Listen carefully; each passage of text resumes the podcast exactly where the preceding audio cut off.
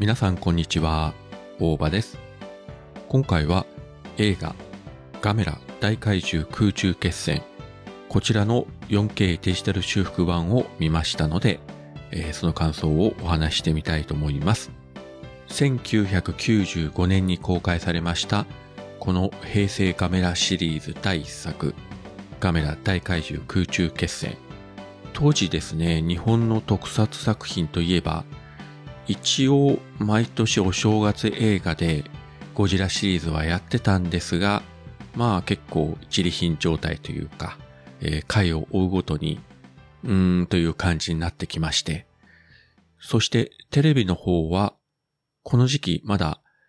えー平成仮面ライダーは始まっておらず、そしてウルトラマンも再開しておらず、まあ唯一スーパー戦隊がやってたくらいでしょうか。まあ、ちなみにですね、この作品の翌年、1996年からウルトラマンティガで、ウルトラマンシリーズは16年ぶりに再開するんですけれども、まあそういった非常に、えー特撮作品が少ない時期にこの映画を公開されました。自分ら世代では昭和のガメラシリーズ、えーもう完全に子供の味方である、えーガメラっていうのをずっと見てきたわけなんですが、まあこちらもですね、当時子供の目で見ても、まあ、ちょっとチャチいなと、まあそういう感じだったんですけれども、まあガメラといえばどうしてもそういうイメージがあるので、さほど期待せず映画館に行ったんですね。実際上映館もかなり少なくて、えー当時北九州ではやってなくて福岡市まで見に行ったんですけれども、まあこの映画前半が福岡市を舞台にしてますので、まあそれもちょうど良かったんですけれども、見に行ってですね、いい意味でものすごい衝撃を受けて、まあこれ当時リアルタイムで見てないと衝撃っていうのがわからないと思うんですけれども、まあずっと後に、えーシン・ゴジラを見たときに、えー結構ですね、皆さんびっくりしたと思うんですが、あれに匹敵する衝撃だったし、まあ何より、シン・ゴジラ自体がこの平成ガメラシリーズの、えーまあリスペクトっていうのがね、非常にありましたので、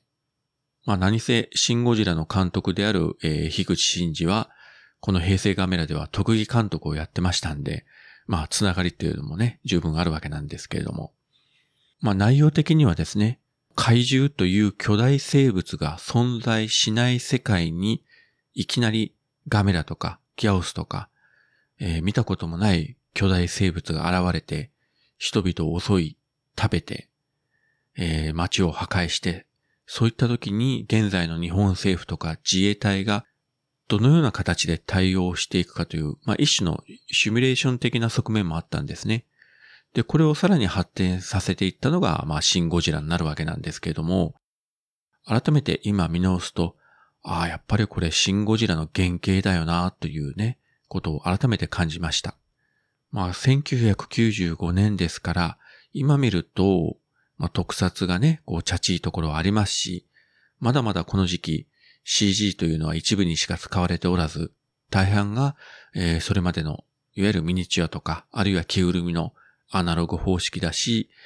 ギャオスやガメラが空を飛んでるシーンを、まあ、ピアノ線で釣ってるとかね、そういうところもあったりするんですけれども、ただ、そのスタッフの熱気と、創意工夫と、やる気というのは、えー非常に画面からね、ビシビシとこう伝わってくるものがありました。キャストで言えば、ヒロインを演じてました中山忍。あの、中山美穂の妹ですけれども、当時あまり目立ってはいなかったと思うんですよね。自分もこの作品で初めて名前と顔を知ったぐらいなんで。でも非常にいい俳優さんで、確かこの作品で新人女優賞とか、そういうのをいくつか取ってたと記憶してます。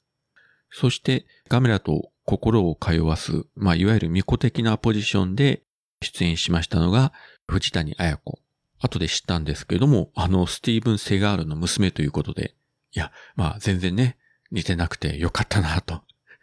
父親に似てたら偉いことでしたでしょうけども、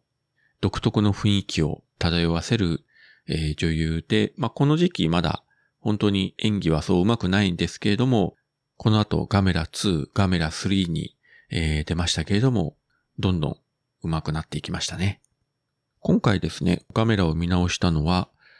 えー、4K デジタル修復の、いわゆる UHD ブルーレイ版で見たんですけれども、パッケージにですね、えー、最新技術で蘇ったカメラを 4K ウルトラ HD ブルーレイで体感せよ。撮影監督立ち会いのもと 4K 修復版のローデータより新たな HDR グレーディングを施したニューマスターを使用。ドルビーアトモスによる収録で迫力あるサウンドと立体的な音響を体感できる。一部のハリウッドメジャー大作で投入されているドルビービジョンのマスタリングを採用。まあ、何のことやらよくわからないと思われる方もいらっしゃると思いますけれども、まあ、とにかく画質と音質が、えー、最高にいいよと